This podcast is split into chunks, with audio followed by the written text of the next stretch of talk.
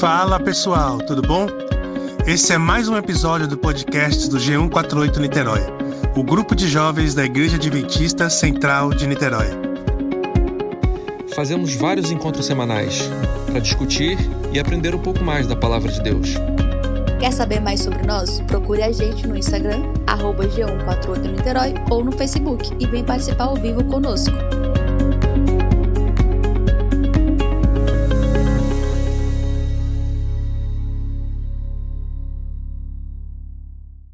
Então, boa noite aí, gente.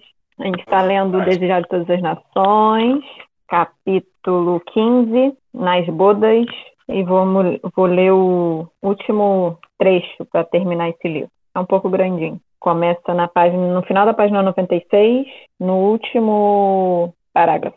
O ministério de Cristo contrastava com os dos anciões judeus. O cuidado deles quanto à tradição e ao formalismo destruíra toda verdadeira liberdade de pensamento e ação. Viviam em contínuo medo de contaminação. Para evitar contato com o imundo, mantinham-se separados, não só dos gentios, mas da maior parte de seu próprio povo, não procurando beneficiá-lo nem ganhar-lhe a amizade. Por considerar sempre essas coisas, haviam impedido o desenvolvimento do próprio espírito e estreitado a esfera de sua existência. Seu exemplo animava o egoísmo e a intolerância em todas as classes do povo. Jesus começou sua obra de reforma, pondo-se em íntima simpatia com a humanidade. Ao passo que mostrava a maior reverência para com a lei de Deus, censurava a pretensa piedade dos fariseus e tentava libertar o povo dos regulamentos absurdos que o acorrentavam. Procurava derribar as barreiras que separavam as diversas classes sociais, a fim de unir os homens como filhos de uma só família. Sua presença nas bodas visava um passo na efetuação desse desígnio. Deus dera a João Batista instruções para habitar no deserto, a fim de protegê-lo contra a influência dos sacerdotes e rabis e prepará-lo para uma missão especial. A austeridade e isolamento de sua vida, porém, não eram um exemplo para o povo. O próprio João não ordenara a seus ouvintes que abandonassem seus anteriores deveres. Pediu-lhes que dessem demonstração de arrependimento pela fidelidade a Deus no lugar que ele o chamara. Jesus reprovava com descendência própria em todas as suas formas. Todavia, era de natureza sociável. Aceitava a hospitalidade de todas as classes, visitando a casa de ricos e pobres, instruídos e ignorantes, procurando elevar-lhes o pensamento das coisas comuns da vida para as espirituais e eternas. Não consentia com o desperdício, e nenhuma sombra de mundana leviandade lhe manchou a conduta. Todavia, achava prazer em cenas de inocente felicidade e sancionava com a sua presença as reuniões sociais. Um casamento judaico era ocasião impressionante e sua alegria não desagradava ao filho do homem. Assistindo a esta festa, honrou Jesus o casamento como instituição divina. Tanto no Antigo como no Novo Testamento, as relações conjugais são empregadas para representar a terna e sagrada união que existe entre Cristo e seu povo. Ao Espírito de Jesus, a alegria das bodas apontava ao regozijo daquele dia em que levará sua esposa para o lar do Pai e os remidos juntamente com o Redentor se assentarão para a ceia das bodas do Cordeiro. Diz ele: Como o noivo se alegra da noiva, assim se alegrará de ti o teu Deus. Nunca mais te chamarão desamparada, mas chamar-te-ão o meu prazer está nela, porque o Senhor se agrada de ti. Ele se deleitará em ti com alegria calar-se-á por seu amor, regozijar-se-á em ti com júbilo. Ao ser concedida ao apóstolo João uma visão das coisas celestiais, escreveu, escreveu ele, e ouvi como que a voz de uma grande multidão, e como que a voz de muitas águas, e como que a voz de grandes trovões que dizia: Aleluia, pois já o Senhor Deus Todo-Poderoso reina. Regozijemos e alegremos-nos e demos-lhe glória, porque vindas são as bodas do Cordeiro e já a sua esposa se aprontou. Bem-aventurados aqueles que são chamados à ceia das bodas do Cordeiro. Jesus via em cada ser humano alguém a quem devia ser feito o chamado para seu reino. Aproximava-se do coração do povo, misturando-se com ele como alguém que lhe desejava o bem-estar.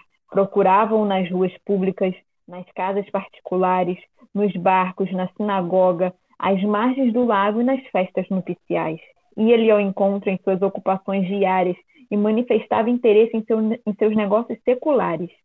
levava suas instruções às famílias, pondo-as assim no próprio lar sob a influência de sua divina presença. A poderosa simpatia pessoal que dele emanava conquistava os corações. Retirava-se muitas vezes para as montanhas a fim de orar a sós, mas isso era um preparo para seu labor entre os homens na vida ativa. Desses períodos, volvia para aliviar o enfermo, instruir o ignorante e quebrar as cadeias aos cativos de Satanás. Jesus preparava os discípulos pelo contato pessoal e associação. Ensinava-os, ensinava-os às vezes, sentado entre eles na encosta da montanha, outras à margem do lago, ou, caminhando em sua companhia, revelava-lhes os mistérios do reino de Deus. Não pregava como fazem os homens hoje em dia. Sempre que os corações se achassem abertos para receber a divina mensagem, desdobrava as verdades do caminho da salvação. Não ordenava a seus discípulos que fizessem isso ou aquilo, mas dizia: segue-me. Nas jornadas através de campos e cidades, levava-os consigo, para que vissem como ensinava o povo. Vinculava-lhes os interesses aos seus próprios, e eles se lhe uniam na obra. O exemplo de Cristo de ligar-se aos interesses da humanidade deve ser seguido por todos quantos pregam sua palavra e todos quantos receberam o evangelho de sua graça. Não devemos renunciar à comunhão social. Não nos devemos retirar dos outros. A fim de atingir todas as classes, precisamos ir ter com elas raramente nos virão procurar de modo próprio. Não somente no púlpito é tocado o coração dos homens pela verdade divina. Outro campo de labor existe, mais humilde talvez, mas igualmente prometedor. Encontra-se no lar do humilde, na mansão do grande, na mesa hospitaleira e em reuniões de inocente entretenimento. Como discípulos de Cristo, não nos misturemos com o mundo por mero gosto do prazer, mas para unir-nos a eles ou para unir-nos a ele na tolice. Tais associações só podem trazer prejuízo. Nunca devemos sancionar o pecado por nossas palavras ou ações, nosso silêncio ou nossa presença. Aonde quer que formos, devemos levar conosco Jesus e revelar aos outros que precioso é o nosso Salvador. Os que buscam esconder sua religião, porém, ocultando-a dentro de muros de pedra, perdem valiosas oportunidades de fazer bem. Por meio das relações sociais, o cristianismo se põe em contato com o mundo todo que recebeu divina iluminação deve lançar luz sobre o caminho dos que não conhecem a luz da vida. Todos nos devemos tornar testemunhas de Jesus. O poder social, santificado pela graça de Cristo, deve ser aperfeiçoado em atrair pessoas para o Salvador. Demos a conhecer ao mundo que não nos achamos absorvidos egoisticamente em nossos próprios interesses, mas desejamos que os outros participem das bênçãos e privilégios que gozamos. Mostremos que nossa religião não nos torna falta de simpatia nem exigentes. Que todos quantos professam haver encontrado a Cristo sirvam como ele fez ao bem dos homens. Nunca deveríamos dar ao mundo a falsa impressão de, de que os cristãos são uma gente triste, descontente. Se nossos olhos estiverem fixos em Jesus, veremos um compassivo redentor e havemos receber luz de seu semblante. Onde quer que reine o seu espírito, aí habita a paz. E haverá alegria também, pois há uma calma e santa confiança em Deus. Cristo se compraz em seus seguidores, quando mostram que, embora humanos, compartilham da natureza divina. Não são estátuas, mas homens e mulheres animados. Seu coração, refrigerado pela graça divina, abre-se e expande-se ao sol da justiça. A luz que sobre eles incide reflete-na sobre outros em obras iluminadas pelo amor de Cristo. Esse, essa parte tem muitas coisas interessantes, né? Então, vou começar logo, logo lá no começo, que, fa que fala que, enquanto né, o, os anciãos judeus tinham toda essa tradição, formalismo e tal, Jesus já era um, já, ele já vivia já em íntima comunhão com as pessoas. E eu lembrei muito, até o Alexandre acho que vai lembrar, daquele, daquela peça de teatro que apareceu no. que foi na época da Páscoa, que Jesus cura um leproso e ele começa a colocar a mão nos outros discípulos. E isso é muito interessante, porque mostra exatamente como a gente deve imaginar é, Cristo, né? Não como uma pessoa longe da, do ser humano, mas como aquele, aquele Deus, aquele aquela pessoa que realmente se importa com os outros e que está aqui realmente querendo ter um relacionamento, né? Show, Pati. É, você falou de, desse iníciozinho do, do, dessa parte que a gente leu. É, eu fico pensando um pouco no comportamento desses anciãos judeus, de como que eles eram formais demais, tradicionais demais, como que eles se achavam é, tão perfeitos ou queriam ou se achavam perfeitos ou queriam se manter perfeitos, que não queriam se contaminar com outras pessoas. E aí eles não se misturavam nem com os próprios judeus. E aí eu fiquei pensando é, como que a gente às vezes pode como que a gente às vezes pode se afastar mesmo dentro do nosso meio assim. É, eu posso não não estar presente mesmo na minha comunidade mesmo dentro da igreja que eu frequento. Então que a gente fique atento porque às vezes claro é normal isso sempre vai acontecer de você ter mais afinidade com uns do que outros isso é muito óbvio e, e natural. Mas você não pode se afastar da galera de modo geral, assim, dos outros. É, é, é esse tipo de, de comportamento que afasta e acaba gerando uma soberba, né, muito grande. E aí é muito legal ver como que Jesus vem para e, e, ir como a gente de vez em quando brinca e, e vir contra o sistema, né? porque ele veio justamente para quebrar isso e tratar todos e falar com todos, pobres, ricos, estudiosos ou ignorantes e, e por aí vai. Então, é muito muito legal ver como que Cristo era totalmente diferente. E aí agora a gente tem que ser diferente assim também, né?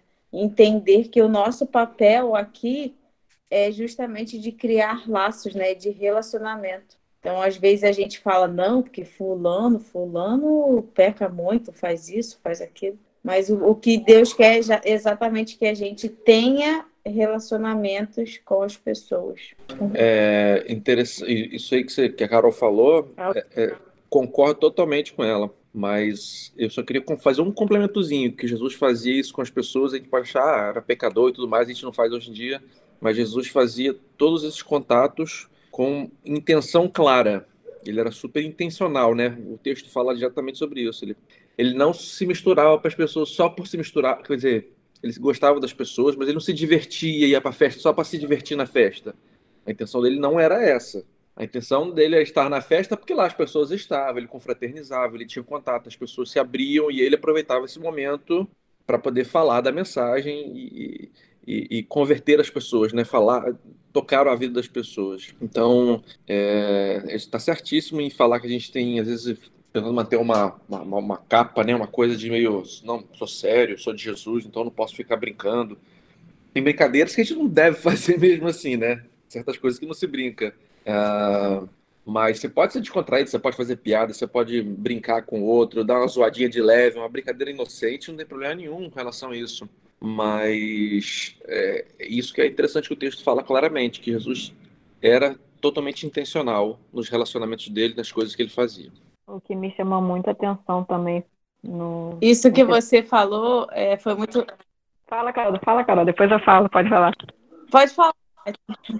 É porque eu, eu só ia. É, o meu comentário tinha a ver com o do Franca, que eu ia falar que isso que o Franca comentou de ser intencional é, me lembra um há muito tempo atrás, assim, um, um momento em que eu estava é, como líder de alguma coisa na igreja, eu já nem lembro mais de quê. E aí teve um pastor muito incrível. Eu tive a oportunidade de conhecê-lo. E, e, em todas as comissões ele, ele sempre perguntava: Ah, beleza, vocês vão fazer isso? Ótimo, mas qual a intenção de vocês? É, então, ah, não, porque a gente quer chamar o cantor do fulano de tal, que vai vir de a, a três estados, estados de distância, vai gastar não sei quanto.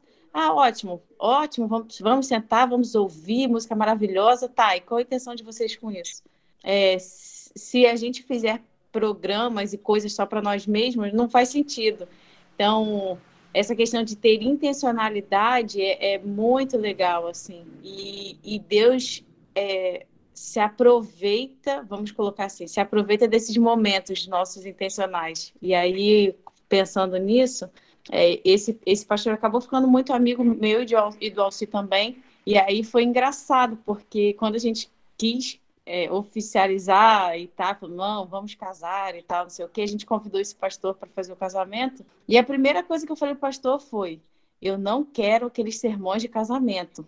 Ah, chatésimos, que todo casamento é igual. Eu falei: olha, vão ter pessoas muito importantes para mim que jamais pisariam numa igreja e só vão estar lá porque é meu casamento. Então eu quero que você faça um sermão mais evangelístico do que essa chatice de, de programa de casamento que eu acho um saco. Ele não me ouviu, fez um sermão normal de casamento, mas no formato que ele fez, é, foi muito interessante porque é, várias pessoas que, que são amigos meus e da minha família, assim, e, e, tinha até mesmo algumas pessoas que não acreditavam em Deus, amaram o sermão, amaram a igreja. E, e assim, o, o meu casamento acabou sendo uma porta para eu falar de Jesus com muitas pessoas depois. Então, quando a gente tem uma intencionalidade, no final não, não saiu exatamente do jeito que eu tinha planejado a, a cerimônia do casamento e tal. Mas eu acho que Deus conhece o nosso coração e quando a gente tem essa intencionalidade, eu acho que Ele aproveita essas oportunidades, que a gente, vamos dizer assim, a gente ajuda a criar. Então, é muito legal essa, essa questão da gente fazer as coisas de forma intencional. E aí eu lembrei também daquele dia que a gente foi lá no Ai, qual é o nome daquele lugar? Aquele parque que tem ali perto da igreja, que a gente foi fazer um, parque das Águas. Um programa ali de manhã. E aí o. Isso. Aí o Maurílio foi lá, pregou para a gente e deu uma puxada de orelha e com razão. Ele falou: Poxa, ótimo que a gente está aqui na natureza, um lugar mais aberto. Tá, e qual a nossa intenção com isso? Vocês distribuíram folhetos, vocês compararam para conversar com as pessoas que estão aqui, vocês falaram com os funcionários, o que, que vocês fizeram aqui? Porque vir aqui só para contemplar a natureza é legal, mas não é nossa missão. É, tudo que a gente faz tem que estar tá sempre focado na, nessa questão de intencionalidade. E aí é legal é, ver como que Jesus fazia isso de modo natural. Então, ir a um casamento não era só ir a um casamento. É oportunidade de se aproximar de pessoas que talvez ele não fosse ter contato em outro lugar. Então, assim, é, essa questão da gente ter a mente sempre voltada para isso é muito legal porque a gente começa a achar oportunidades que, se fosse em outro momento, a gente passaria batido direto e nem perceberia. A Paty vai falar? É porque só queria fazer um complemento assim, ao contrário do que a, a, gente deve viver uma coisa diferente do que o mundo prega. O mundo prega, deixa a vida me levar, a vida leva eu é, é, um, é, um, é um jeito de viver. Ah, vamos vivendo, tudo certo. Não, a gente tem que viver de propósito. A gente tem que saber onde a gente onde a gente está, para onde a gente quer ir. A gente tem que quer, a gente tá, quer, estar no céu. A gente quer estar no céu sozinho, a gente quer estar no céu com nossa família, com nossos amigos, com o maior número de pessoas possível. A gente quer que as pessoas conheçam essa, essa, essa, essa novidade maravilhosa do Evangelho. Então, assim, a gente tem que ter, ter deveria ter essa consciência 24 horas por dia é, de propósito da nossa vida, né? Pode falar, pá, desculpa te interromper pela segunda vez aí. Não, o que vocês falaram estava afinadinho. É, eu acho que o que ele falou aqui também, que a Ellen White colocou aqui, que Jesus não queria pregar, né, como os outros pregavam, eu acho que complementa também, porque às vezes a gente só quer pregar para os outros e não viver, não chamar eles para seguir a gente assim, segue, vê como é que eu faço na minha vida. Então a gente acaba, como a gente quer só pregar, a gente acaba não mostrando para as pessoas como é que é viver. E não é o mesmo impacto, né? Você só dizer e você mostrar como você vive aquilo. Eu não sei se foi aqui que alguém falou uma vez que queria mostrar para a pessoa como que guardava o sábado e a pessoa convidou a pessoa para ir na casa dela e mostrou, né? E não só disse você tem que fazer isso, você não pode fazer aquilo. Eu acho que a gente também falha às vezes nisso. A correlação ao sábado, por exemplo, eu acho que eu falho sempre. Mas seguimos tentando. Por é. fim, eu acho que é a alegria que destaquei aqui três coisas que desse texto fala sobre ser irmão, essas relações sociais e a alegria que a gente não. Eu, pelo menos, já tenho muita dificuldade. Eu não sou uma pessoa muito expansiva, então não, não fico demonstrando essa muita alegria, mas eu acho tão bonito quando eu vejo pessoas passam isso, como a Tami sempre me mostrou muito, uma pessoa muito alegre, eu vejo assim, mais facilmente Jesus nessas pessoas. Então. É, mas ser alegre não necessariamente você precisa ser expansivo para ser alegre. Eu vou voltar um pouquinho ao assunto que Alexandre e Carol comentaram sobre a intencionalidade, até porque Carol depois complementou muito sobre coisas que a gente faz na igreja, né? Que também a gente acaba realmente perdendo um pouco, às vezes, o foco dos programas para o que deveria ser em relação à missão. Mas eu queria chamar a atenção que ela fala mais sobre questão mesmo de convívio social, fora das paredes da, da igreja, com pessoas fora do, digamos assim, do círculo da comunidade da igreja. É, e aí ela fala muito sobre, ali aqui no texto, né, de que ele realmente não se isolava, ele estava presente nos, nos locais, né, enfim, e como a Alexandre comentou, mas sempre com intenção. E aí ela chama a nossa atenção para uma questão que a gente é, a gente não tem que se misturar. Ela fala num parágrafo que a gente não tem que se misturar com o mundo só pelo mero gosto do prazer. Que aí entra a questão da intencionalidade. Não que nós não possamos participar, não devamos participar de eventos sociais, muito pelo contrário. Mas é essa questão da intencionalidade. E aí ela até fala que se a gente só faz por prazer, né, é, a gente só está fazendo associação que vai ser prejudicial para a gente em relação à questão à nossa espiritualidade. E aí ela ainda fala que a gente não deve sancionar o pecado por nossas palavras, ações, silêncio ou presença. Onde quer que formos, devemos levar conosco Jesus e revelar a outros que, que precioso é nosso Salvador.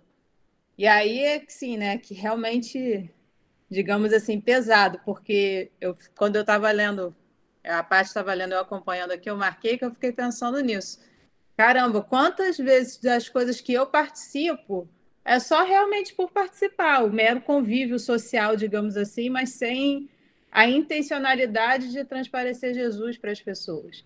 Não que eu tenha que, para transparecer, ficar falando de Jesus o tempo todo, mas às vezes acabar me deixando levar por uma situação é, social, né, que está ali e tudo, e me envolver naquela situação social e dali a um momento você passa e sai dali, caramba, falei coisas que eu não deveria ter falado, ri de coisas que eu não deveria ter é, compartilhado, de, digamos assim, porque não condiz com os nossos valores como cristãos aí a gente tem que realmente parar para analisar um pouco, né? Se a gente está sendo realmente a, a, influência, mostrando que a nossa presença ali faz as pessoas reconhecerem, né? Alguma coisa diferente em nós, que é justamente o nosso contato com Jesus, ou se a gente acaba realmente está indo só por ir para se divertir e com isso a gente acaba deixando Jesus também em casa e vai sozinho. E aí eu não estou entrando no mérito de, do, de onde pode ou não pode ir, não. Eu só estou falando mesmo que às vezes até para se encontrar com amigos numa situação que pessoas na igreja podem olhar e analisar que é um ambiente perfeito para que nós estejamos, mas ainda assim a gente pode ter deixado Jesus em casa e não ter levado ele com a gente, entendeu? Arrasou. Fechou com chave de ouro, Vanessa, o comentário é, um, uma associação que, que a Elemate coloca aqui, que para a gente é, é muito, é, muito batida, né? A gente sempre fala, mas é sempre legal as associações que a gente pode fazer, é, é associar o nosso relacionamento com, com Cristo do mesmo jeito que o, o homem e mulher, né, no relacionamento matrimonial também se relacionam. E aí eu lembrei até de uma, de uma vez que eu e a Paty a gente estava conversando. Paty, você me permite, Paty, conversar, contar para o pessoal uma conversa nossa? Paty, está por aí? Pode falar, minha filha, à vontade. Bom, não é nada demais, então eu vou contar. É, uma vez estava eu e a Paty, a gente estava conversando justamente com como que o relacionamento como que o relacionamento vai se desenvolvendo, né? E aí é, nenhum relacionamento começa de uma hora para outra. Ninguém pula de uma amizade para um casamento em um dia. Claro, né? Tô falando das pessoas normais, tô falando dos doidos, não, que sempre tem um doido que para tudo nessa vida, mas um relacionamento normal você vai construindo até chegar ao ponto de. Então, é, e o nosso relacionamento com Cristo é a mesma coisa, né? E aí, às vezes, a gente olha para o relacionamento do coleguinha do lado e fala: Poxa, Fulano parece ser tão. Tudo bem, né? Que a gente não, não deve comparar, mas é, às vezes a gente fica ansioso por não estar no mesmo ponto de relacionamento que outra pessoa. Mas e tudo tem também o quanto eu estou disposta a me abrir para me aprofundar na relação. Então, é, às vezes eu posso estar há 20 anos na igreja e alguém com um ano ter um, um relacionamento mais profundo do que eu. Então, é, é, associar e entender esses, essas questões nos, trans, nos, de certa forma nos tran, tranquiliza de que a gente não precisa é, é, vamos dizer assim se cobrar por às vezes não ter o mesmo relacionamento que uma outra pessoa pode aparentar assim cada um tem o seu o seu time e o quanto está disposto, né? Eu acho que são coisas que a gente vai construindo ao longo da maturidade cristã e espiritual também.